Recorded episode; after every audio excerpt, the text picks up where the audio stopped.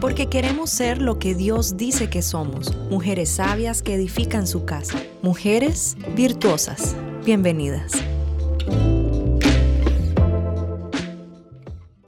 Hola, hola, bienvenidos a una nueva plática de virtuosas, un nuevo episodio más. Este es nuestro 11 episodio. Súper felices. Hoy me encuentro muy bien acompañada, como todos los episodios. Hoy tenemos invitadas en nuestra casa, también traemos un tema a la mesa que es adicciones. Antes de, de continuar, me presento, soy Astrid Rodríguez y pues hoy me encuentro con la hermana Tere la hermana Tere, que todavía no puedo decirle solo Tere. Pero estamos felices y como dato relevante de esta plática es que la hermana Tere también es psicóloga y también experta en adicciones. Hermana Tere, ¿qué tal está? Qué gusto compartir micrófonos con usted. Bueno, y también tenemos nuestra invitada que es Jolivet Centeno y aprovecho para presentarla que también es psicóloga, también business coach, fitness coach y todo lo que tenga que ver con atletismo, deporte y todo. Hermana Tere, ¿qué tal está? Un gusto, como siempre. Igual, que Dios les bendiga, que Dios les bendiga a ustedes también. Y sí tenemos una invitada muy especial, que yo, Olivia, estamos muy contentas aquí en familia. Y estaba diciéndole a Astrid, no vayas a decir eso de experta, di que tengo esto, pero ellas así son. Así que mire, hemos estudiado algo, pero lo más importante que este día nosotros hemos venido acá en el nombre del Señor, eso le decíamos que realmente le llevemos la palabra que usted está necesitando.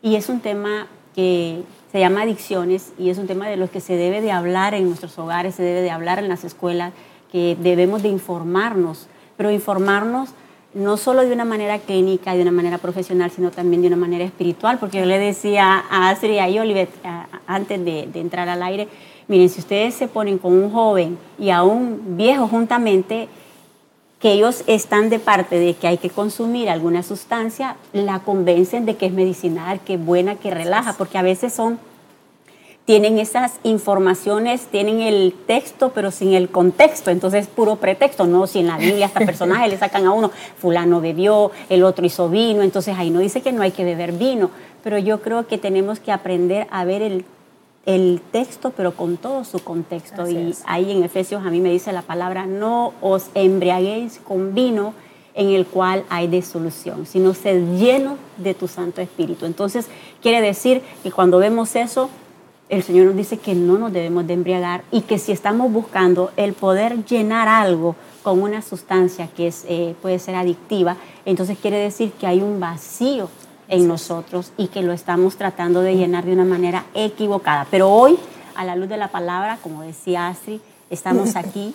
Está Jolivet, bienvenida. Muchas gracias, muchas gracias. Yo agradecida porque me, por la invitación, ¿verdad? Y, para, y por, por poder compartir con ustedes la bendición, primero, de ser profesionales y que a través de nuestra profesión poder ayudar a muchas personas y más que todo a los hijos del Señor, ¿verdad? Que también necesitamos ayuda, como padres están necesitando mucha ayuda, los hijos también, porque tenemos casos, bueno, en la clínica yo tengo casos de hijos que le dicen al papá, necesito ayuda, llévame a un lugar porque yo siento que no puedo solo.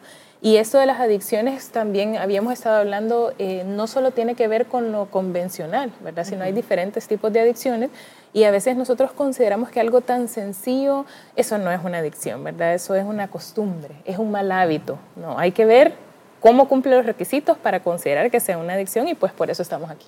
Claro, hablamos de adicción y lo primero que se nos viene a la mente, ¿verdad? Es alcohol, drogas, eh, sexo, pero también hay otras adicciones. Exacto. Que nosotros lo hablamos eh, en el estudio y también que esta plática pues, pueda servir no solo de rehabilitación, sino para prevención, ¿verdad? Porque hay mamás que, que tal vez no, no están al tanto de todo este tipo de, de cosas porque pareciera que no, pero sí es así que el azúcar es un tipo de adicción y se empieza desde pequeños. Entonces podríamos empezar con eso. ¿Qué son las adicciones y cuáles son los tipos? Yo le, yo le decía a Astrid que dentro de lo que nosotros hemos aprendido, cuando uno ve, y a mí me impactó cuando estábamos eh, viendo esto de las adicciones, que el significado de la palabra adicción es a sin dicción palabras.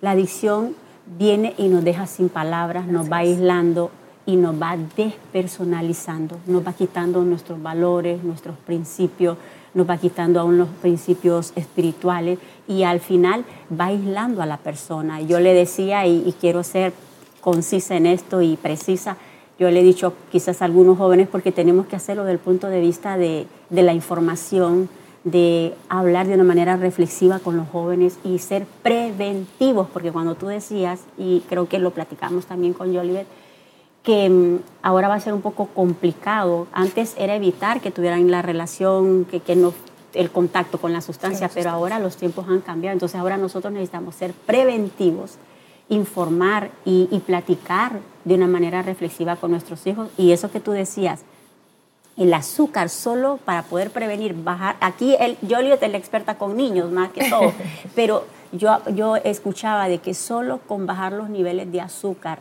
ir modificando esas conductas adictivas en los niños. A veces son muy voluntariosos, que ellos no están, nosotros no les damos la oportunidad de trabajar en su voluntad, que es posponer la recompensa. No los quieren ahora en este momento, quiere el juguete y se lo da y se lo da. Entonces vamos formando una conducta adictiva, donde el niño después no va a poder poner límites.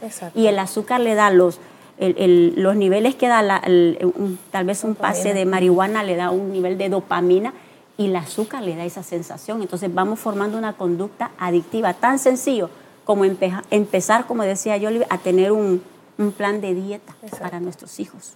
Sí, definitivamente esto de las adicciones hablábamos anteriormente que es lo que altera nuestra agenda, altera nuestro día a día. Una adicción es aquello que me saca de mi agenda regular, de lo que normalmente estoy haciendo, afectando y en nuestra motricidad, afectando nuestra memoria, afectando nuestro, nuestro higiene de sueño, porque cuando ya hablamos de una adicción, por eso es que hablábamos de lo convencional y lo, no convencional. Por ejemplo, en pandemia creo que Netflix agarró un, auge, por lo menos aquí, ¿verdad?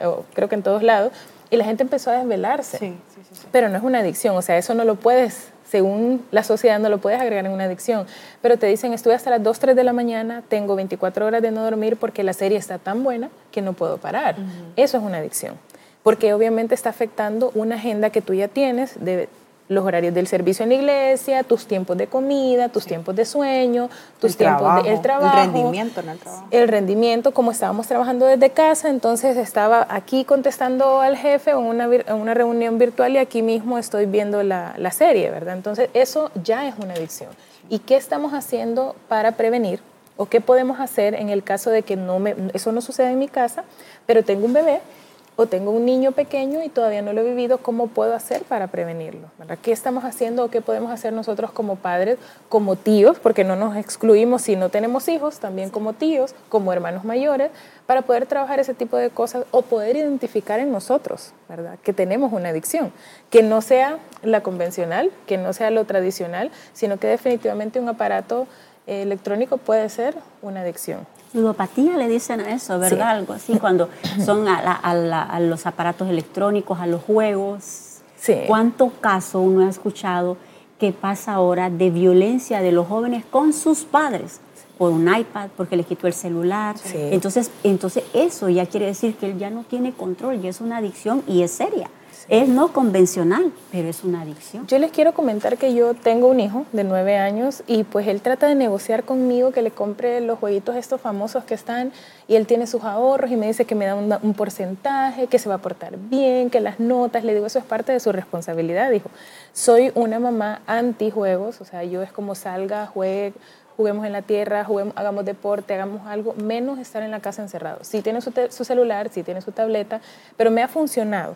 Y no les digo que es fácil porque, claro, llega donde un primito y se encuentra con un, aparato de estos, pero en mi casa yo no permito que ese, no sé si demonio, les digo de dejarlo entrar, porque realmente es que uno ve las acciones que tienen los niños cuando tienen este tipo de, de aparatos en casa, es muy diferente y llega a la agresividad.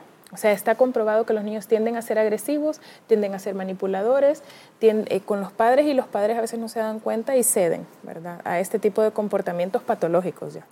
Parte de lo que me encanta de nuestro manual de vida, que es la Biblia, es que encontraba en 1 Corintios 6:12 y dice, todo me está permitido, pero no todo me conviene. todo me está permitido, pero no me haré esclavo de nada. Y no todo te edifica también. Sí. Entonces, eso está claro. A veces dicen, es que si Dios lo dejó es porque hay que hacerlo. No, no sé si les ha pasado que escuchan eso, nos excusamos en eso. Eh, si Dios permitió que estuviera ese juego es porque hay que utilizarlo, claro, pero con un control. Y tú sabes en qué momento, ¿verdad? Vas a dejarlo, porque no sé si ustedes se dan cuenta, vamos a hablar de adicciones, estamos hablando de adicciones y estamos en una reunión, estamos en una mesa y de repente alguien no puede dejar el WhatsApp alguien tiene que estar actualizando sus redes sociales y estamos en un evento donde tendríamos que respetar, respetar el tiempo que tengo con ustedes ahorita, pero es más, eh, o sea, no puedo controlar el hecho de que veo cinco notificaciones y necesito esclarecer eso. Y sí, nos pasa. Sí, y me pasa.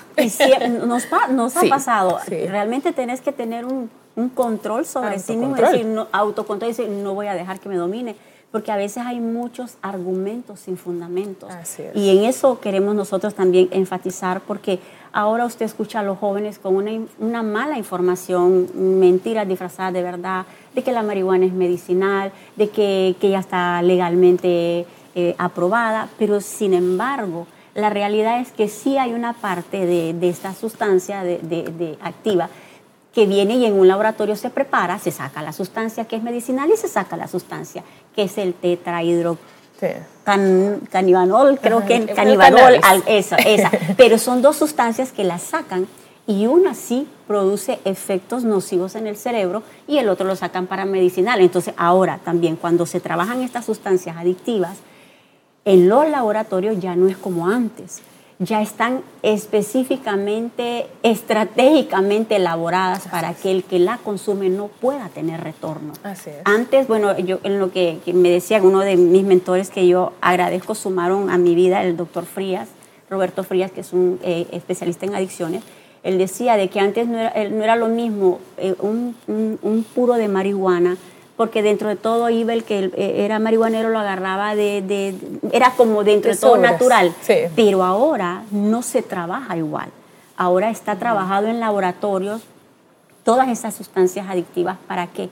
Para que la persona no tenga retorno. Es una estrategia de involucrar a nuestros jóvenes, tú lo decías o no sé si yo desde los nueve añitos. Así es. es esta, ¿Por qué? Porque allí me, confirma la profesional aquí de que todavía su corteza prefrontal no ha madurado y hay menor cantidad de, materia gris en el cerebro, entonces es más difícil que ellos retornen. Entonces nosotros como padres, como educadores, como iglesia, las escuelas, tenemos que hablar de estos temas y informar a nuestros jóvenes, porque si ellos tienen información, tienen poder. Hermana Tere, y eso tan importante que usted mencionaba, ¿en qué momento como padres es necesario que se toquen ese tipo de temas? Eh, porque si algo yo podría aspirar, todavía no soy madre y tal vez sea muy rápida en hablarlo, ¿verdad? Porque es un, otro mundo el poder ser mamá. Pero sí sueño con poder ser una mamá informada, formada e involucrada, como usted en algún momento me lo dijo. Pero ¿Qué, cuál es el momento correcto para intervenir entre, entre esa plática entre padres e hijos? Yo considero que esa pauta te la ponen los niños y se lo digo a los papás porque a veces quisiéramos escuchar a los nueve años con 14 días. No, esa pauta te lo dan los niños. Esa pauta la da, por ejemplo, el centro educativo, porque hay niños que son muy precoces, desde pequeños. O sea, les vemos su comportamiento y uno trata como de controlar aquello, pero eso ya, ya viene dentro de su naturaleza, de su personalidad, de su temperamento. Entonces el niño te va dando la pauta. Pero ponele aproximadamente eh, a los ocho años se termina una primera parte de formación y ya a esa edad nosotros podemos observar a nuestro hijo y saber si está listo para algunos temas. Normalmente el hijo ahora nos está ayudando mucho porque como estamos expuestos a la televisión y todo esto, hacen preguntas. En el momento en el que tu hijo hace una pregunta, ese es el momento en el que tú tienes que ya estar preparada para saber qué vas a contestar. Desde qué es, por ejemplo, qué por qué, qué es el licor, qué es un cigarro que no es el cigarro que normalmente un tío, primo, vecino, abuelo consume. El electrónico. Exacto. O, porque, o marihuana. Eh, o la marihuana, o, ¿verdad? Porque ahora lo ve y lo vemos en películas así como de pasón, ¿verdad? Aún películas de menores. Estamos viendo todo ese tipo de, de sustancias. Entonces ahí el niño te está dando la pauta. ¿Cuándo me tengo que preparar, Astrid? Desde que soy mamá. Porque esas etapas van a llegar. Y a veces queremos detener el tiempo y tenemos aquel niño grandote y sigue siendo nuestro bebé. eh, porque nosotros queremos limitar y, y, parte del desarrollo de los hijos somos nosotros los padres. Entonces, desde que sabes que eres mamá, que vas a ser mamá, prepararte y educarte en esto, apoyarte con profesionales, eso ayuda muchísimo también a los padres porque son temas conflictivos, porque culturalmente en una mesa no, nos lo hablan, ¿verdad? Nuestros abuelos no nos sientan y nos dicen, sino que nos ha tocado irnos actualizando y ahora nosotros, que estamos con esta nueva generación, tenemos que sacar adelante, ¿verdad? Todo esto, educarlos en base a la palabra y cuidando que la exposición social que tengan no haga impacto negativo en ellos. Entonces el niño te da la pauta, pero ya... que estamos tan llenos de desinformación. Cabal. Eso es una gran cosa, que estamos, nos falta mucha información y también yo sí incito a los padres, no solo a las madres, también a los padres que sí nos preparemos en eso. A veces queremos que el niño se vea bonito, que esté bien peinadito, que sea con el vestidito, pero cuando ya llegan estos momentos nos enojamos, porque parte de la frustración, ¿verdad? Así reaccionamos, que ¿por qué hace estas preguntas, niña? Este no es momento, esta no es edad. Si ya lo está preguntando, ya es edad para ello. Y mejor que nosotros demos la información con base a la palabra, en base a lo que dice nuestro libro de vida y no que tengan esa información fuera, probablemente distorsionada. Que tengan esa confianza. Yo creo que podamos ser esas personas confiables, que ellos pueden acercarse, que nosotros de una manera sencilla, transparente, y sin señalarlo, sin juzgarlo, podamos platicar de una manera tranquila, sin tanto estrés, porque me preguntó eso, y, entonces, y, le queremos cambiar el nombre de las cosas, no, de la manera, ah, yo lo he dicho, a preguntas difíciles, respuestas sencillas. Cuando somos preventivos, en el caso de, de nuestros hijos que están pequeños, pero en el caso también se da, de que ya hay una situación de adicción en casa, y generalmente la familia entra en una etapa de negación.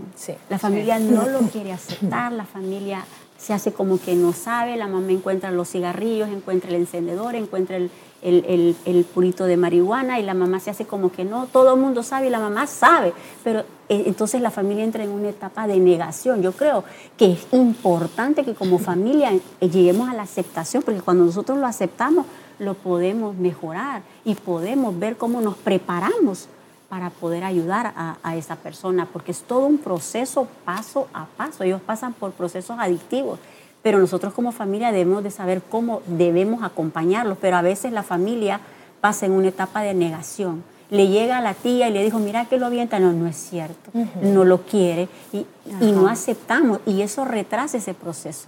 Yo creo que este es el momento importante para hablar de las fases Que, que, se pueden dar en las adicciones. Y pues... Eh, está comprobado que la primera fase pues, es la fase gestacional.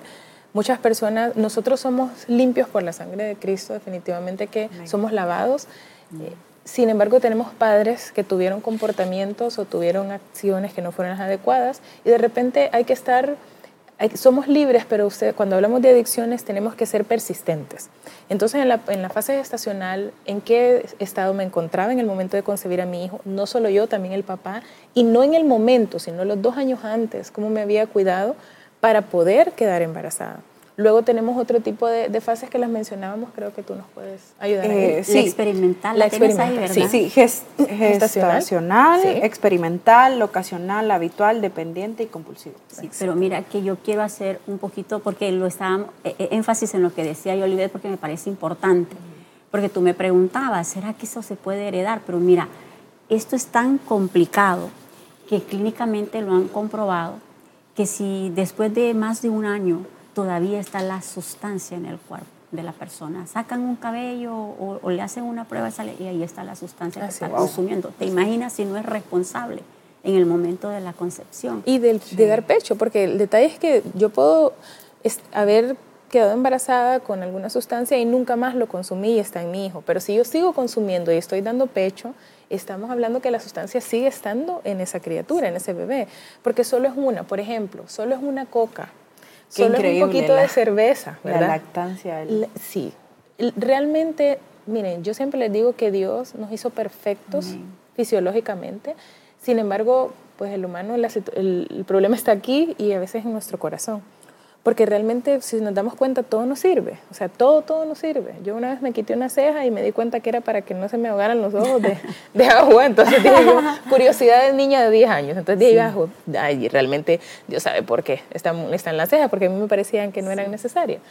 Pero curiosidad de niña, pero en esa fase gestacional nosotros podemos impactar positivamente o negativamente la vida de nuestros hijos. Y después también cuando somos adultos y nos damos cuenta, empieza una sensación de culpa, un sentimiento de culpa. Entonces los que todavía no son padres, como tú, tener ese cuidado.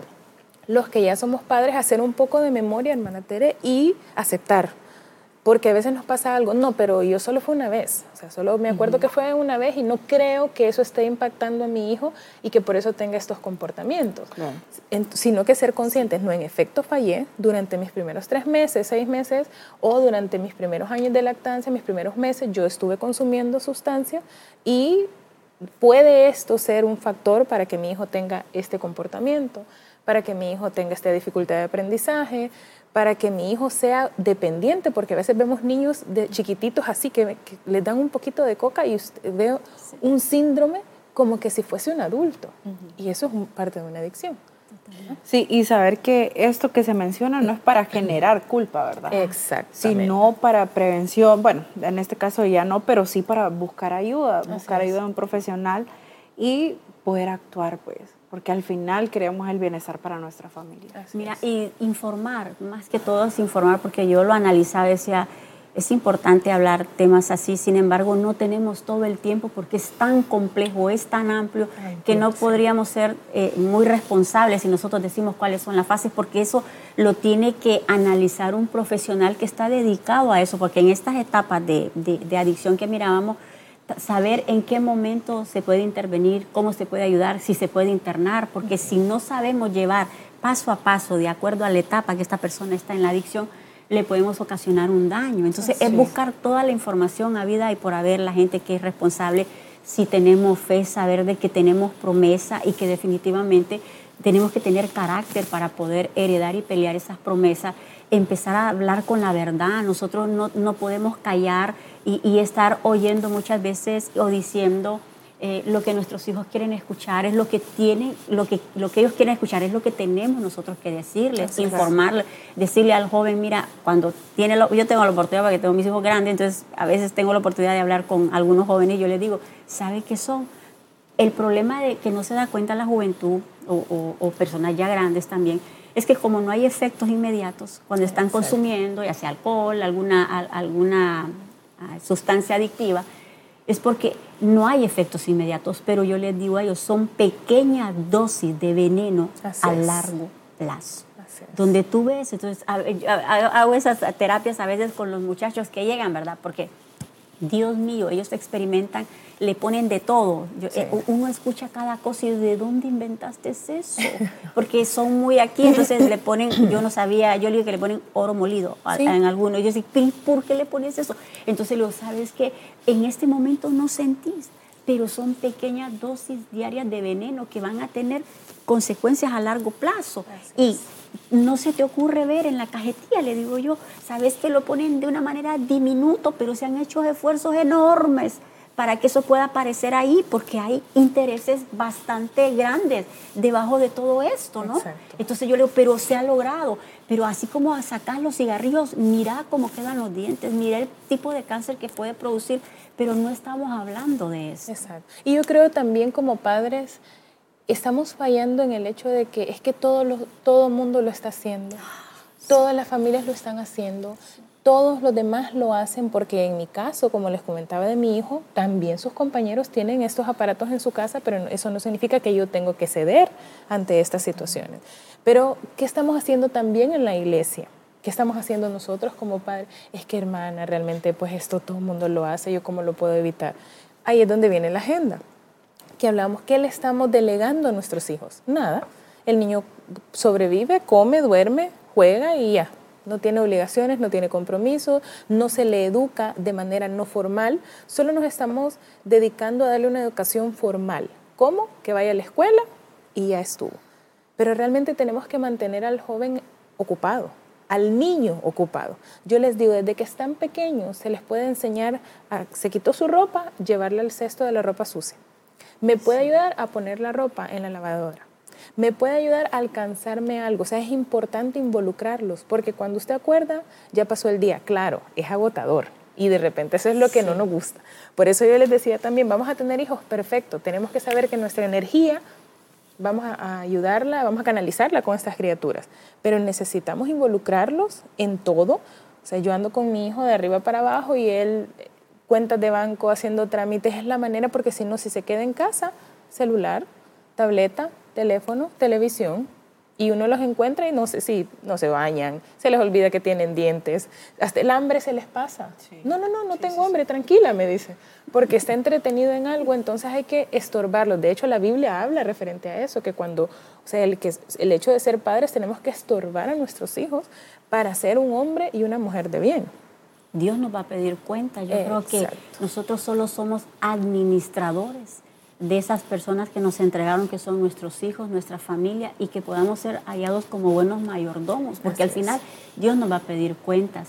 Y estamos, generalmente, como lo decía eh, es agotador estar, eh, yo fui mamá por mucho tiempo a tiempo, completo. es agotador, pero yo digo que al final es una delegación tan importante, que, es una labor tan importante que no la podemos delegar así nomás. Entonces pasa que tenemos generaciones en este tiempo, desafortunadamente, que no, nos ha favorecido este, este, tipo de pandemia y todo lo que ha habido, muy sedentarias y demasiado estimuladas.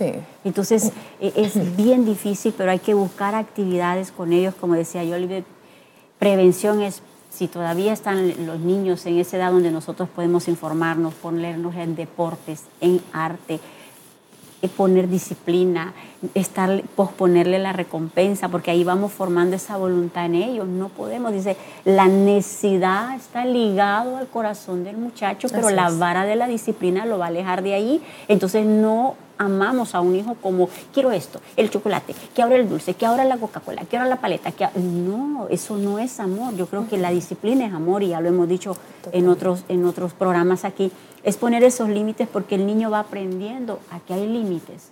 Entonces él va a aprender de nosotros también a poner límites. Que un día le ofrezcan un cigarrillo, digan no. ¿Por qué no? Porque yo puedo, yo tengo voluntad para decir que no es bueno pero si todo el tiempo hay sí, sí, sí, y no hay reglas en casa, entonces son niños muy voluntariosos. Hermana Tere, yo no sé si a usted le ha pasado en consulta que llegan adultos y dicen, a mí nadie me enseñó esto. A mí nunca me hablaron de esto en mi casa. Y algunas veces cristianos. Nadie me dijo que podía decir que no a las personas que yo amaba, porque normalmente te va a hacer daño una persona que está cerca. Si viene un, extraño y le dice, hermana Tere, un poquito, usted va a decir no. Pero si viene su hermana de la iglesia o su compañera de trabajo o su amiga, entonces uno, pues si mi amiga lo hace, ¿verdad? Yo creo que podemos probar juntas. Y eso les pasa a, nuestros niños y a nuestros adolescentes y aún adultos. Y cuando ya están en una edad adulta avanzada, dicen es que a mí mi mamá nunca me puso, nunca me enseñó a establecer límites. Entonces fui débil. Y ahí es donde nos damos cuenta y uno dice, bueno, ahora el responsable es el papá pero realmente, ¿qué estamos haciendo a edad temprana con nuestros hijos? ¿Qué les estamos enseñando? ¿Les, estamos indicando a poner límites? Eso tendremos que preguntar. Y si todavía tiene niños pequeños, pues este es el momento, ¿verdad? Que usted diga, bueno, vamos a cambiar con amor, con sabiduría, porque nada abrupto, sino que tenemos que saber cómo establecer los límites eh, funciona mucho, los niños son muy visuales, ponerles horarios, de esta hora a esta hora, el desayuno, y ellos se apegan mucho a eso, que a uno lo corrigen. Nosotros tenemos un devocional todas las noches y a veces estamos en el, en el trajín, ¿verdad? El día a día y vamos a leer y vamos a orar. El mismo niño de nueve años que también quiere jugar, es como nuestro polo a tierra y es como yo bendigo al Señor por su vida porque ya a las nueve de la noche nos tenemos que apagar y tenemos que ir, leer con él, de, ver qué, aprendió de la lección del día, oramos juntos y ya él se acuesta. La palabra se cumple, dice, instruye al niño en su camino y cuando fuere grande no se apartará de él. En la adolescencia pasan algunas cositas, pero igual vuelven, igual se, se vuelven a conectar cuando ya hacen esa transición. Y creo que en esa parte, parte, como decía yo, de ser preventivos, pero también en la otra parte, cuando ya hay un caso en casa. Sí, ¿qué hacer? Aceptarlo, no estar en esa etapa de negación porque no vamos a colaborar con, la persona que está, eh, si es un hijo, si es el esposo y la otra, no estar delegando ni haciendo transferencia de culpa. No es que el papá lo consintió, no es que la mamá realmente era la que lo consentía, no es que el papá no pasaba en casa, no era la mamá. Entonces no es el tiempo de, de estarnos culpando, es el tiempo de accionar de informarnos y de buscar ayuda. Yo creo que aquí nos lleva también a otro tema que de repente se puede poner más adelante, la comunicación de la pareja en relación con los hijos. Porque de repente todos queremos quedar bien, o es que yo casi no lo veo y cuando lo veo que llego 6, 7 de la noche, yo como voy a venir a corregirlo, ¿verdad? Sí. Y la mamá, cuando venga tu papá, hablamos. Cuando venga tu papá, hablan. Entonces, mamá es la mala, papá es el bueno, o viceversa. Y eso es un tema bien interesante que valdría la pena, con base a la palabra, poder discutirlo. Sí, cuando hay este tipo de, de situaciones también en la familia, cómo, cómo se maneja, ¿verdad? Porque eh, en mi familia sí hubo una complicación como esta y yo solo recuerdo que se manejaba como usted lo menciona, como un tabú. Nadie puede saber de esto. Así es. Ustedes como hermanos, nadie. Así es. Y todo el tiempo que se encontraba eh, cierta sustancia eh, pues cerca de, de mi hermano, yo recuerdo que lo que hacía, mañana te íbamos a, al doctor para verificar si es cierto, pero como una amenaza, que al final solo se vuelve un círculo vicioso en la familia y, al, y no se ayuda a la persona, porque ellos están en negación, o sea, para ellos eso no es un problema, para ellos esto es normal, lo puedo manejar. ¿Se va a superar? Eh, se va a superar tranquila, mami, papi, todo está bien, eh, solo quise probar pero se, muchas veces se comete el error, ¿verdad? De poder quedarse con esa versión y solo amenazar y no actuar. Por lo mismo ese tabú, creo yo, ¿verdad? Que cómo, cómo lo van a ver en la familia, eh, ¿Qué va a decir la iglesia? ¿Qué va a decir la iglesia? ¿Qué esto? Pero sí es necesario, necesario poder actuar y que Dios ayude a todos los padres que tal vez están pasando por momentos como estos, que sin duda alguna son complicados. Así porque es un dolor. Si uno como hermano lo vive, no me puedo imaginar como papás, ¿verdad? Eh, que pueda Dios poner el accionar de buscar esa ayuda que tanto se necesita. Mire, somos hombres y mujeres de fe y creo que vamos a pasar por diferentes itinerarios y valles, pero no nos podemos acostumbrar. Dicen, no os acostumbréis a esa manera de vivir. Si nosotros más bien con nuestra buena conducta vamos a terminar erradicando esas malas actitudes, pero no nos podemos acostumbrar, eh, no nos podemos estar acostumbrando a que vamos a estar encontrando encendedores, cajas de cigarrillo o ciertas cosas que yo creo que le voy a comentar, bueno, ¿qué, es esto? Le, mandan las fotos a uno para ver qué sustancia es la que hay, entonces no, no nos podemos acostumbrar, es clamarle al Señor, orar y accionar. Y declarar la promesa y tener ese carácter para poder heredar las promesas. Nuestros hijos van a ser enseñados por Dios y grande será su paz. hay que declararlo y no acostumbrarnos. Y como decías tú, hacernos responsables, no hacernos, no eh, estarnos dando la culpa que si el papá, que la mamá, que el tío, no, es buscar ayuda, orar y que él pueda sentir que esa familia está ahí para él, ¿no? Porque muchas veces la persona que está pasando por una situación de adicción no necesita que le estén diciendo, eh, lo mal que lo está haciendo, ella sabe que lo está haciendo mal. Y, él está viviendo un conflicto doloroso porque no sabe cómo salir también de ahí. Lo que necesita generalmente cuando llegan a la consulta es un acompañamiento, alguien que lo escuche, alguien que le diga, tenga empatía, decirle si no es fácil, es algo que te, que te, que te sobrepasa, pero Dios te ha dado dominio propio, pero vamos a buscar ayuda y empezar, que puede encontrar que no es aquel que lo señala, que lo condena, porque igual Dios no tendría esa, esa, esa actitud de nosotros. Tú dabas un verso muy lindo que me hablaba del, del hijo pródigo.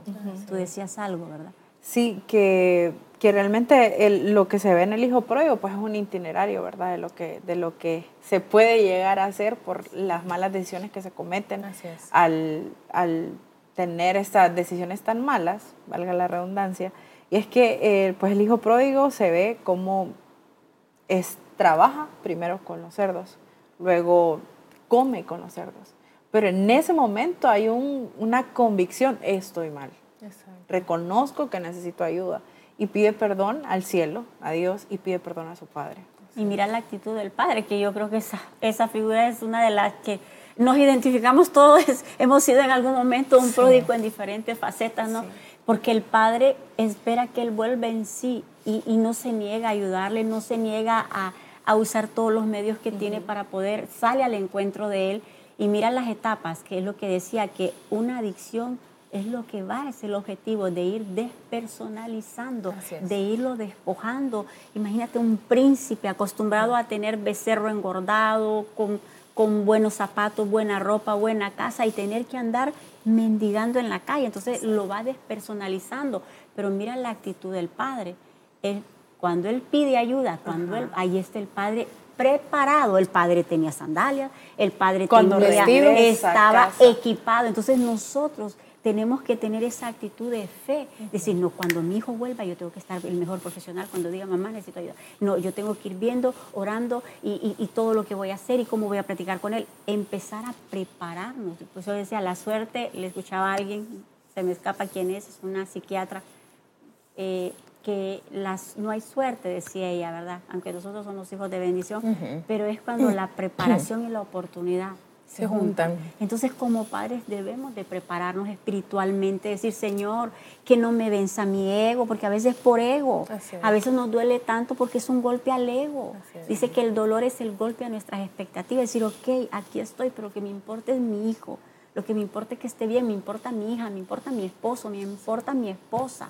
Entonces, y yo voy a poner y me voy a preparar y voy a estar lista espiritualmente para poder sostenerlo y acompañarlo. Y también veo una actitud de un padre que es bien complicada poder tenerla porque cuando un hijo se, eh, se ve en una situación como esta, o un hermano, bueno, se lo puedo ver como un hermano, una amiga, uno quiere ayudarlos, uno quiere ayudarlos, pero está en ese momento de que no necesita ayuda, de que necesita estar en ese proceso, pero uno dice, bueno, pero ¿quién va a querer ver a su ser amado mal? Entonces ahí viene parte de esa codependencia que, que se obtiene. Y siempre el que trate de ayudar piensa que tiene el control sobre esa persona. Es bien importante porque la hermana Tere mencionó algo que es el equipo de apoyo. ¿okay? Cuando hablamos como padres y como madres tenemos que estar, ahí, somos un equipo de apoyo. Y el equipo de apoyo no es a mi conveniencia, es a conveniencia al final de la familia, porque un hijo, o sea, ese padre, el hijo pródigo, era uno que andaba afuera. Y cuando regresó, ¿cuál fue la reacción del padre? ¿Cuál fue la reacción de, los hijos? Hermano, Del hermano. Pero nosotros tenemos que ser un equipo de apoyo, porque tenemos que saber cuál, qué, cuál es la tarea que Dios nos delegó al decidir y al bendecirnos con ser padres, definitivamente. Pero ¿cómo vamos a hacer equipo de apoyo? ¿Cómo nos vamos a informar? Esta familia también tiene que buscar ayuda, porque normalmente agarran al hijo, al hermano, al esposo, ayúdelo, haga algo por él pero estamos enfermos todos. Sí, totalmente. Eh, yo escuchaba algo que decían de que cuando se entra a rehabilitación se necesita también que toda la familia entre en rehabilitación. Exactamente. Yo trabajo con familias y me dicen, no, es que el, el niño o el adolescente, pero, pero aquí se lo dejo. Me avisa cuando termine. Lo que sigue, bueno, la próxima sesión es con ustedes, nosotros, pero yo, ¿por qué? Porque el problema es el adolescente.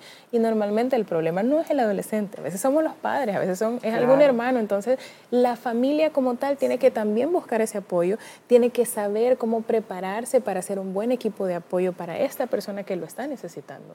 Entonces, sí es bien importante reconocer tenemos una situación, tenemos un problema, ¿cómo vamos a trabajar en ese problema? ¿Cómo vamos? Porque a veces cuando, como dicen, cuando nos va bien somos hermanos y cuando no nos va muy bien, tu problema, hermana Tere, tu problema, Astrid. Ahí tu hijo hizo tal cosa. Exacto. Tu hija hizo tal cosa. Ya no es nuestro, hijo ni nuestra hija, ¿no? Entonces, cambiar ese léxico, incluso dentro de la iglesia, nosotros, hermana, estamos para usted y no, si no tenemos nada que decir, yo les digo a la gente no diga nada. Es como cuando uno va a un velorio. A veces la gente quiere decir tanta cosa y a veces es que no hay nada. Abrace, quédese a la par y ya. Lo mismo cuando, cuando hay una situación como esta en la familia, eh, la acompaño en su oración. ¿Cómo quiere, hermana? Tere, que yo le acompañe en su oración. Astrid, ¿cómo puedo, ¿qué puedo hacer por ti? Si Astrid dice, no, hermana, ayúdame a orar, ore, nada más. ¿En qué dirección, Astrid, quieres que te ayude a orar? Pero ¿y cómo va? ¿Y qué pasó? ¡Qué barbaridad! es que ese cipote! Y nos ponemos a juzgar y no necesitan eso. Las personas que están sufriendo algún tipo de adicción no necesitan que les juzgue. Si es un adulto, no necesita que se les juzgue. Si es un niño, está en proceso de educación, entonces tiene que trabajar los papás y el niño. Pero el niño pequeño, usted todavía lo controla. Si su adicción es la coca, pues no compre coca. Le va a dar dolorcito de cabeza un día, va a ser como que está temblando mediodía y dele agua y esto porque eso va a pasar. Ahora, un adulto son diferentes etapas, ¿verdad? Son diferentes situaciones, diferentes momentos, pero con los niños es que mire que no puedo. Enseñe, edúquele. La hermana Tere hablaba de algo importante, cuáles son las consecuencias a mediano y largo plazo de una adicción.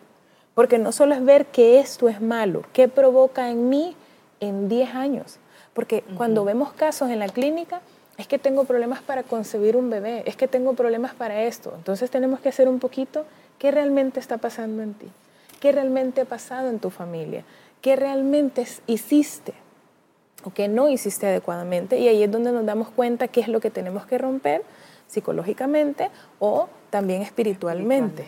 Lo importante, como dice Jolivet, esa esa información, qué es lo que tenemos que evitar, qué es lo que tenemos que cortar y en algún momento también platicarlo de una manera tranquila, responsable con nuestros jóvenes, con nuestra familia, porque hay cosas que no las hablamos y que son importantes. Yo les digo a los muchachos, infórmense, busquen de ciertas enfermedades que hay, porque eso es informarse, te va a añadir, el, conocimiento te da poder. Y más si tenemos, obviamente tenemos el poder de la palabra nosotros, pero si nosotros nos informamos, mira, yo les digo a ellos cuando puedo y tengo la oportunidad, tú sabes lo que hace eh, un cigarrillo a largo plazo. Aparte de que les digo, son pequeñas dosis de veneno y eso es cierto y lo repito, ¿verdad? A largo plazo, ¿qué hace? Eh, hace colapsos cerebrales, pequeños colapsos y va, borrando las neuronas. O sea, aparte de todas las enfermedades que ocasiona a largo plazo. Cuando hablamos, por ejemplo, de la adicción, en, el caso del sexo, que sería algo un poco más convencional, ¿qué pasa? Es que no lo puedo controlar. Ok, hablemos de la realidad de esta situación, hablemos de enfermedades hablemos de problemas de, relaciones, hablemos de problemas para concentración, porque hay un desgaste físico también y por ende un, desgaste mental. Entonces, hablemos de la realidad y a cierta edad poder explicarle a los chicos que existen, que no es que le pasó al vecino porque andaba en pecado. No, eso existe, es una realidad. Y cuando tuve la oportunidad de trabajar con la Asociación de Personas Viviendo con VIH, nos damos cuenta que el porcentaje cada vez es más bajo.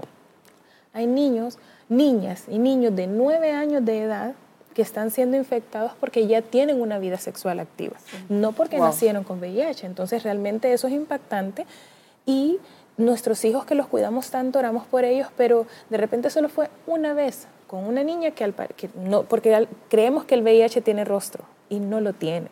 Creemos que una enfermedad, es una ETS, enfermedad de transmisión sexual tiene rostro y no lo tiene, ya no. Hace 40 años podíamos decir, esta persona falleció de VIH. Ahora no, no se muere de VIH, nos podemos morir de una depresión, de un infarto, siendo VIH positivos. Hablar esto ya con nuestros niños, con nuestros adolescentes, para que haya una conciencia porque cuando se es una adicción no se controla. Entonces veo una persona, otra persona, otra persona, pero pensar en la probabilidad de que esta persona puede no solamente un embarazo no deseado, sino también una enfermedad con la que tengo que vivir el resto de mi vida y me condiciona para casarme, para ser padre o madre, y da vergüenza, porque de repente, ay, pero es que es tan linda, ¿y por qué será que no se casa? ¿Y por qué será que esto? Y solo esa persona sabe lo que está viviendo, porque en su momento tuvo una adicción al sexo, se enfermó y ahora sabe que para tener una pareja, esa pareja se tiene que enfermar también o tiene que aceptarla como es o aceptarlo como es y condicionar la natalidad en su familia. Son datos y porcentajes que nosotros tendríamos que hablarlos e informar a nuestra juventud de lo que está pasando, porque cuando se está ahí en, ese medio de la salud, uno ve porcentajes alarmantes. Yo lo hablaba con Eloisa, que es ginecóloga ella, y porque a veces nos remitimos, eh, me toca ver a alguien y la tengo que remitir con ella porque tal vez va con con, una enfermedad de transmisión sexual y me dice, ¿sabes cuánto es el porcentaje? Arriba del 80 o 90 de los jóvenes que están contagiados con esa enfermedad. Pero no se dice. Entonces, y, y, a veces se va y, y, hay consecuencias que son bien severas que tenemos que hablarla.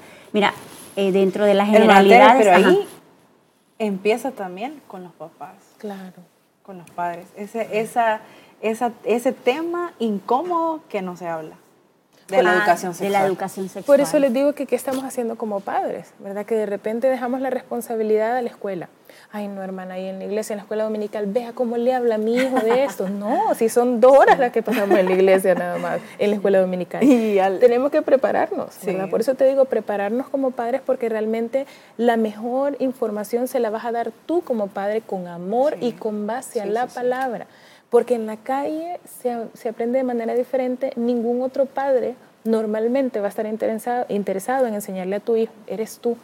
Es incómodo. No, ahí se aprende. No es así. Tenemos que enseñar incluso a cómo, por ejemplo, mi hijo es varón y realmente es diferente el baño de un hombre que el baño de una niña. Totalmente. O sea, realmente el, el- el- para bañarse tiene que ser diferente, él tiene que bajar el prepucio, lavarse, y eso es algo que yo no, yo no lo sabía porque no lo tengo, ¿verdad? Gracias a Dios, pues mi esposo hace ese papel, pero ¿qué pasa con esas madres que no tienen un esposo y que tienen hijos varones?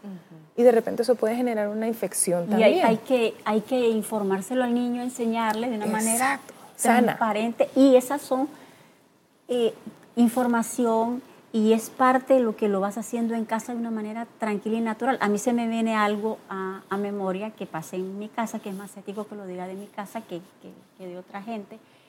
Que en algún, nosotros tenemos esa frase que andábamos ahí, de repente mi hijo, mira, si me amas, me vas a hacer tal postre. Eh, y, y era una frase célebre, pero estaban ellos. Pero si me amas, el semáforo va a estar en verde. Póngale bobadas de cada familia, cada loco con su tema. Entonces llegó un momento que yo le dije a mi hija, no, tú tienes que decir, sí te amo, pero no lo voy a hacer. Así es. Sí te amo, entonces, no, yo te amo, no tienes idea cuánto, pero no tengo ganas de cocinar. Así O sea, es. porque entonces en ese momento, en cosas tan sencillas, tú estás enseñando que no puedes ser manipulable, que no te pueden obligar a hacer algo que no límites, quieres y establecer te amo y que no te manipulen, porque muchas veces la presión de grupo es que lleva a nuestros jóvenes a hacer cosas que no quieren hacer. Exacto. Muchas de nuestras jovencitas no tienen relaciones sexuales porque tienen deseo de tenerlas, sino porque aquella presión y no aprendieron a decir que no. Entonces, eh, no es porque tengan el no, en la mayoría de los casos es porque insistió tanto y, y, aquella- y no aceptó, eh, no pudo con la presión de grupo. Entonces, no, aprender, pero son en situaciones tan normales y comunes en casa que nosotros podemos enseñar a los nuestros de una manera sencilla.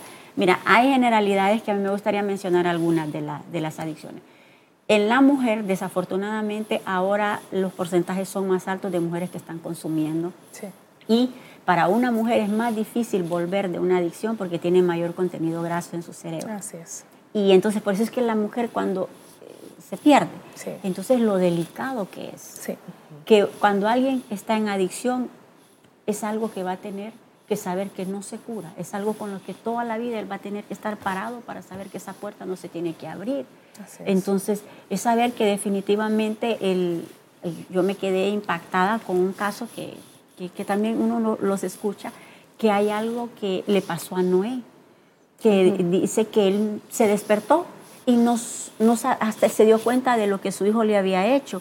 Y creo que eso se llama palincesto, creo que se llama, que esa es una, es una amnesia eh, por intoxicación alcohólica. Que en verdad, algunos de pronto dicen, ay, no me acuerdo porque andaba bebido, algunos que se, se agarran de ahí y no es Sí. cierto, pero hay otros casos que sí son ciertos, es. que nos dice la Biblia. Es. Que aparte, él le pasó una, él lo que tuvo fue un palincesto, Así una es. intoxicación alcohólica, porque él se despierta no, y dice, no sabía qué le hizo su hijo porque se embriagó. Entonces, saber que algunas decisiones que vamos a tomar aún como adultos, tal vez una vez, porque él era un hombre de Dios, era un hombre que definitivamente había traído un gran logro, había metido en el arca a su familia, pero con un poco que abrió la puerta, Cuidar. pasó una desgracia. Yo ahí agregaría también, hermana Tere y Astrid, cuidar nuestro círculo de apoyo, nuestro círculo social, porque a veces vamos a compartir, lo ideal es que pues en la, mayoría, en la medida de lo posible todo nuestro círculo fuesen conocedores de la palabra, pero siempre pasa que hay una que otra persona que no quieren nada con el Señor momentáneamente. Y nosotros los hacemos parte de nuestros mejores amigos, nuestra mejor familia, y no tienen credo, ellos no, realmente no creen en nada más que en ellos y en su poderío. Y nosotros involucramos tanto a nuestra familia alrededor y de repente decimos, y es el tío de mi hijo, el primo de mi hijo, y nos están trayendo esas conductas nocivas a casa. Y luego nos sorprendemos porque cinco años después mi hijo está haciendo algo que mi amigo o mi vecino o mi compañero también lo hacía. Porque si en mi casa no hay este tipo de situaciones, pero yo traje, es como dicen, abrir nuestras puertas, de un poco y permitir que lleguen a nuestra casa, porque no es que yo no bebo, pero si vienen a mi casa y aquí traen las cervezas, ¿qué puedo decir yo, hermana Tere? No es tu casa, es tu templo. En mi casa no. Y sencillamente pedirle la dirección al Señor para que nos ayude a que esas personas se conviertan al Señor a través de mi testimonio o me den un espacio, porque realmente yo como adulto puedo controlar. Pero ¿qué pasa con los niños y con los adolescentes? Si el tío lo hace, pues yo aquí con el tío y papá pasa a ser el malo y tío pasa a ser el cool. ¿Y quién permitió? Y después me enojo con mi amigo, lo corro, pero el daño ya está hecho. Y expuse a mi, a mi familia, porque no solo es la persona, expuse a mi familia a una situación compleja. Entonces, cuidar nuestras relaciones, pedirle dirección siempre al Señor, si es esta la persona con la que tengo que compartir. Y a veces dicen, es que es demasiado religioso eso, pero eso dice la Biblia. ¿Cómo, cómo vivían antes? Se iban a la montaña, le pedían al Señor si tenían que ir a este o al oeste, y luego bajaban y, y ya el Señor les había revelado y tomaban la decisión. Nosotros queremos todo ya, ¿verdad? Ya, es que a mí este es el que me gusta y ahorita, bueno, Señor, gracias, como no pasó nada, y después, ah, no era aquí, Señor. Sí. Entonces. Yo me, eh, se me venía ahora que estaba hablando, yo le porque a veces es bien, no es tan fácil mantener esos límites en casa y hay que pagar un precio, hay que tener carácter para defender lo que tiene uno de Dios, porque si no, y yo usé mucho la vara con mi, yo al principio no usaba, pero usé la vara y ellos se acuerdan y el otro día estaban, va de reírse en la mesa, ya están grandes mis hijos, estaba mi hermana, entonces mi mamá salía, y lo peor, muertos de la risa, los dos. mi mamá, la de Carla Teresa la tenía de rosado y la mía la había pintado de azul y hasta nos daba una, y entonces, pero mi mamá, o sea, ellos riéndose, entonces, y, y yo estaba ahí como que dice mi mamá las cosas que hacía, entonces le dijo mi hermana, y tú eres un mal hombre. Le dijo, ah, tú no eres responsable, tú no eres responsable, dijo, ya, entonces ya no, ya no era como que tenía sentido. Había poder en esa disciplina, en esa vara, porque ellos estaban como que dice, está mi mamá, ¿verdad? Qué bárbara. Porque dice, ay no, qué legalista, ay, qué, qué increíble. Pero mi hermana le dijo, entonces, pero tú te consideras un mal hombre, tú eres responsable, sí. Pues ayudó la vara. Le digo, entonces hay muchas cosas que de repente no van a ser tan graciosas en el momento y vamos a ser señalados, pero nosotros tenemos que tener el carácter para defender lo que tenemos de Dios, porque Dios tiene los mejores planes para los nuestros y nosotros no vamos a heredar promesas si, si no tenemos ese carácter. Y lo que se ama se cuida. Amén. Si realmente amamos a nuestros hijos, si realmente nos amamos, nos tenemos que cuidar. O sea, realmente, a veces, ay, es que me amo tanto, pero me descuido, pero no como, pero no duermo, entonces estamos siendo hipócritas con nosotros mismos. Y de repente uno se, uno se despersonaliza ya cuando eres padre, es como no, todo por los niños, todo por los hijos. Pero si tú no estás, ¿cómo quedan esos hijos? Y si amas tanto a tu hijo, no lo destruyas, no lo expongas a esas situaciones que de repente en el momento no pareciera que fuesen tan nocivas, pero a posteriori, a 5, 10 años, 15 años, va a tener consecuencias nocivas en la vida de tus hijos. Si lo amas, cuídalo. Guarda su corazón, guarda su mente, qué es lo que está escuchando el niño, qué es lo que está viendo. Porque es que la música todo el mundo la escucha. Hay música cristiana de todos los ritmos olores y sabores, escucha la letra, entonces ministre a su hijo con música adecuada. Es que le gustan los ritmos caribeños, bueno, busque, hay, hay eh, muchos ministros, muchos salmistas que tienen eh, ritmos caribeños, bueno, póngale ritmo caribeño con un mensaje. Pero es que es que viera que la letra, es que el ritmo es bonito. Y están los chiquititos no siendo ministrados por algo del Señor, sino por algo del mundo. Y esas letras quedan ahí y después hacen eco. Eso también. es un tipo de adicción, ¿verdad? ¿Qué es lo que estamos escuchando?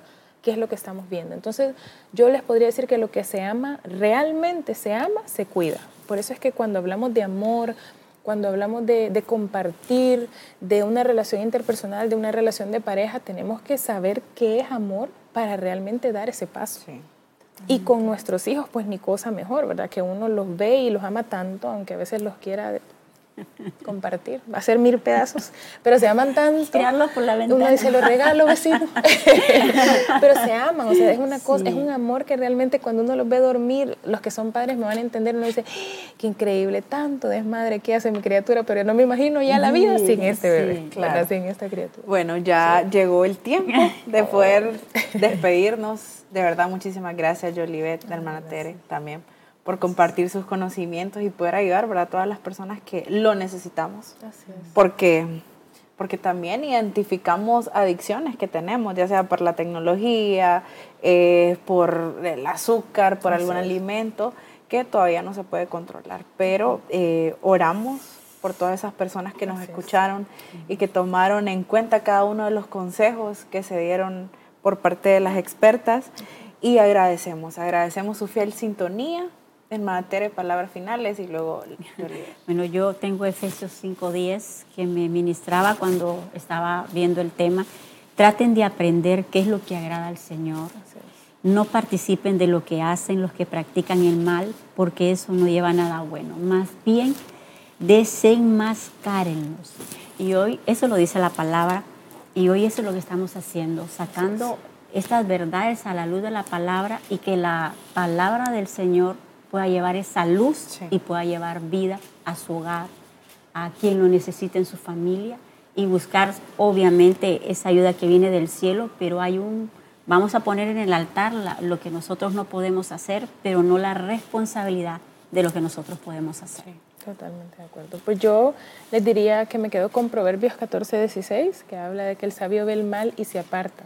Y realmente a veces decimos que es ser sabios, ¿verdad? O sea, pero como adultos nos consideramos muy inteligentes, pues hay que ponerlo en práctica. Y eso se tiene que ver en nuestro comportamiento y más que todo como padres.